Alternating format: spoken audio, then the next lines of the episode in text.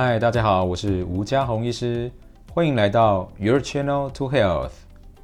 今天我想要跟各位分享一个我认为非常重要的观念，就是预防跟治疗这两者到底有什么不同？其实预防呢，就是所谓的预防疾病、促进健康，跟等到我有疾病的时候，我再来治病，这两个是截然不同的思维。那它背后也代表不同的意义跟不同的行为。那一般民众呢，可能都没有仔细的去想想看，到底你想要追求的是什么？所以你应该要怎么样去做？为什么我会有这样的一个体悟呢？呃，在我接触了呃。多年来，我接触了这些啊，预防医学、功能医学、营养医学，或是抗衰老医学等等。我越加的发现，预防疾病、促进健康，是我们现代人应该而且非常重要，必须要有的一个重呃，必须要有的一个重要的观念。尤其在慢性疾病越来越盛行的今天，我们知道糖尿病、肥胖啊、血脂肪的异常啊，甚至啊高血压啦，就所谓的三高：代谢症候群、脂肪肝。还有退化性的疾病，甚至癌症，甚至呢越来越啊、大家应该要注意，而且目前在医疗上没有一个很好解药的这个失智症等等，这些是越来越普遍，而且我相信在高龄化的社会呢，未来也一定会面临越来越多这样的一个问题。最近呢，在门诊遇到的许多的一些患者，他常常跟我提起他的家人有这个失智的问题，那目前在治疗当中。那病人就会问我说呢，那该怎么样做比较好？其实当我听到这样的一些案例呢，我心里都会觉得，我会觉得很可惜，因为其实失智症，坦白说，目前在医疗上并没有一个很好的一个解药，基本上可以说目前并没有办法去治愈。但是呢，药物上没有办法治愈，不代表我们什么都不能做。目前医疗上的药物呢，主要就是希望能够避免这些失智症的患者能够。呃，希望它能够不要恶化。那当然呢，使用这些药物呢，越早使用，当然是效果会比较理想，比较能够延缓它的恶化。可是呢，失智症其实这是一个我们应该要预防在先的一个疾病。我们应该要预防在先。大家都听过一句话叫做“预防重于治疗”。当你能够认真的去预防，预防这些疾病的发生，让自己更健康，促进自己的健康。这未来会替你省下，不止替你自己，替家里、替社会、替整个国家都能够省下更多的资源。相对的，当如果今天你得到一个、呃、严重的慢性疾病，这个慢性疾病呢，不见得会让你有生命的危险，可是会让你的生活品质变得很不好。那甚至呢，可能会影响到照顾你的家人，或是照顾你的一些啊、亲朋好友的一些啊、生活生活上的不便跟影响。这其实会耗掉更多的社会成本，所以以失智症来说的话呢，其实这个失智症的患者他本身的生活的功能可能都很正常，他可以吃、可以睡、可以活动，但是他的脑袋似乎就换了一个人，所以照不止他自己，他自己甚至可能还不晓得事情的严重性，但是照顾他的家人们会变得非常的累，那也会呃耗掉非常多的一个资源跟成本。所以这些问题呢，最好的方法并不是等我们啊罹患了这些疾病再来想办法去治疗，而是应该在一开始我们就应该要尽量主动积极的去预防它的发生。所以这个就带出我刚刚提到说，预防跟治疗是两个截然不同的思维，也代表着不同的行为。到底他们代表什么样不同的思维跟行为呢？预防是必须要积极主动的去做出一些什么事情来预防事件的发生。例如以预防慢性疾病，我们就以失智症来讲好了。失智症的发生的原因其实有很多，很复杂，包含说你本身的这个营养的不均衡的缺乏，还有本身的慢性发炎，甚至体内有一些毒素、病原菌的感染啊，甚至体内的这些荷尔蒙的失调、荷尔蒙的缺乏、荷尔蒙的不平衡等等。这些都可能造成你头脑脑袋里面的一个退化，而进一步导致失智。所以要预防这些问题的产生呢，必须要从生活当中的各个面向，营养啦、饮食啦、运动啦、睡眠啦、压力啦、荷尔蒙调理啦，甚至体内不好的东西啊、毒素，避免它进到我们身体里面等等，各方面要积极主动的尽量去做到我们可以注意到的事情。那相对的呢，治病就是等你当你有一天你有症状的时候，OK，我们就带到医疗院所给医师诊断、确诊、治疗、使用药物去治疗，这个就比较消极的一个动作。相对于我们啊，这个预防是比较积极主动的去做一些作为来预防自己产生这些问题，做一些作为来让自己更健康。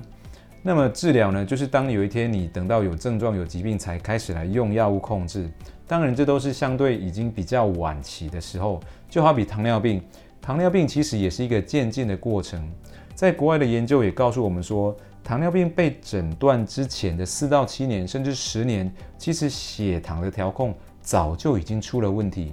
而这个时候呢，如果你能够及早发现，赶快介入处理，赶快从你的生活、饮食、运动、睡眠、压力，甚至荷尔蒙来调理的话，其实是有机会可以逆转的。许多民众呢，即使他在糖尿病前期还没有进展到糖尿病，如果能够认真执行他的饮食、运动、生活调理的控制、营养调理的控制等等，他是有机会让他的血糖变好的。这个在我在门诊也遇过这样的民众。但是当有一天你进展到比较严重，已经被诊断为糖尿病的时候，你要再来逆转，相对会比较不容易，比较困难，甚至不可能，因为你的体内的这个胰脏的功能呢已经被消耗掉太多了，你所剩的胰脏功能可能也不堪使用，不敷使用。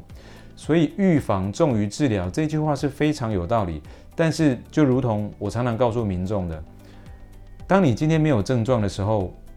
人怎么会想要去预防？怎么会想要去做一些作为来让自己更健康呢？这其实就是所谓的人性。当你今天没有感觉的时候，就好比脂肪肝，脂肪肝是我们代谢的问题非常早期的一个表现。现在的社会呢，大部分的人吃得太精致，也不太运动，体重、体脂肪增加，脂肪肝是非常早期的表现。可是脂肪肝不痛不痒，所以民众根本就不会想要做出一些作为来改变自己的生活。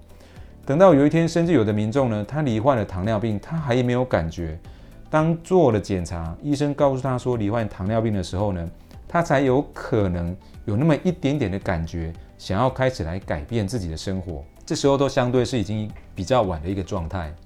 所以预防跟治疗这两个其实代表截然不同的意义，也截然不同的思维，截然不同的行为。我们如果真的要让自己更健康，应该自己必须要主动拿回自己健康的主导权，主动去做出，譬如说在饮食上，我要吃健康的食物；在运动上，我要养成一个规律运动的习惯；睡眠我要睡好，然后压力的调试呢，尽量去做到可以让自己舒压。相对的，当有一天呢，我生病了再来吃药，这两个我想，如果要大家选择，大家都会希望能够自己能够健康，不要生病。可是偏偏呢，呃，在现代社会，能够真的做到这样子预防行为、积极作为的人呢，的确是少之又少。那在台湾呢，有一个大家都知道非常好的健保制度。这个健保制度呢，其实我认为是，嗯，在医疗上，它是让民众呢非常的便宜，能够就医，而且非常的方便，可进性非常高。台湾的医疗机构的数量非常多，多到你把全国的医院诊所总数量加起来呢，可能都超过一般超商的数目。所以大家会觉得台湾有这么好、举世称赞的一个健保制度，我想要健康，我只要靠健保就可以啦。乃至于忽略掉你自己本身应该要付出、应该要承担的这些责任。那如果你想要真的要健康，靠健保制度就可以了吗？这是大错的特错的想法。为什么？因为健保的制度，它的目的是要治病，它是要让大家有病能够治得起。当然，你会不会好是另外一回事。但是有病呢，你靠健保，坦白说都还不一定可以能够治愈。那么你想要健康，哦，我们刚刚提到说有病治病跟促进健康，这是两个不同的思维。有病靠健保都还不一定能够治愈。如果你想要更进一步积极的促进健康，然后想要靠健保来达成，当然是更不可行。为什么？因为健保的资源呢，投注在这个促进健康方面实在是太少了。我刚刚讲了啊、呃，健保它是要治病，让大家有病能够治得起，保障大家的就医权利，这是我们的政府官员常常会告诉民众的。好，那今天呢，让你生病有权利可以就医，可是会不会好是另外一回事。那至于要更健康，那是另外一个层次的问题，并不是健保的目标。当然，官员会说呢，呃，希望大家都能够更健康，因为这样子大家如果没有病呢，耗用健保的资源就相对比较少。可是实际上健保投注在促进健康这一块的资源跟有效的作为，我认为是非常非常的稀少。那有的话呢，可能就是呃，希望第一第一线的这个医护人员呢，能够好好做好卫教，为民众的健康把关哦，喊喊话，喊喊一些口号，但是实际上并没有真正投入太多的资源，这样的结果呢，其实反而更是让医护呢疲累不堪，因为真正要为自己的健康，想要促进健康，想要让自己更健康，要负起大部分责任的人，并不是医护人员，而是民众自己。所以不要以为台湾有这个举世称羡的这个啊便宜又大碗、品质又好的健保制度，自己就会更健康。不是的，你如果想要更健康，一定要自己付出，自己承担起自己该负的责任，努力积极去做些什么。从你的生活当中，从饮食、从营养、从运动、从生活的调理、从睡眠，甚至呢有需要的话，透过专业医疗人员荷尔蒙的调理、营养的调理等等。来达到预防疾病、促进健康的目的。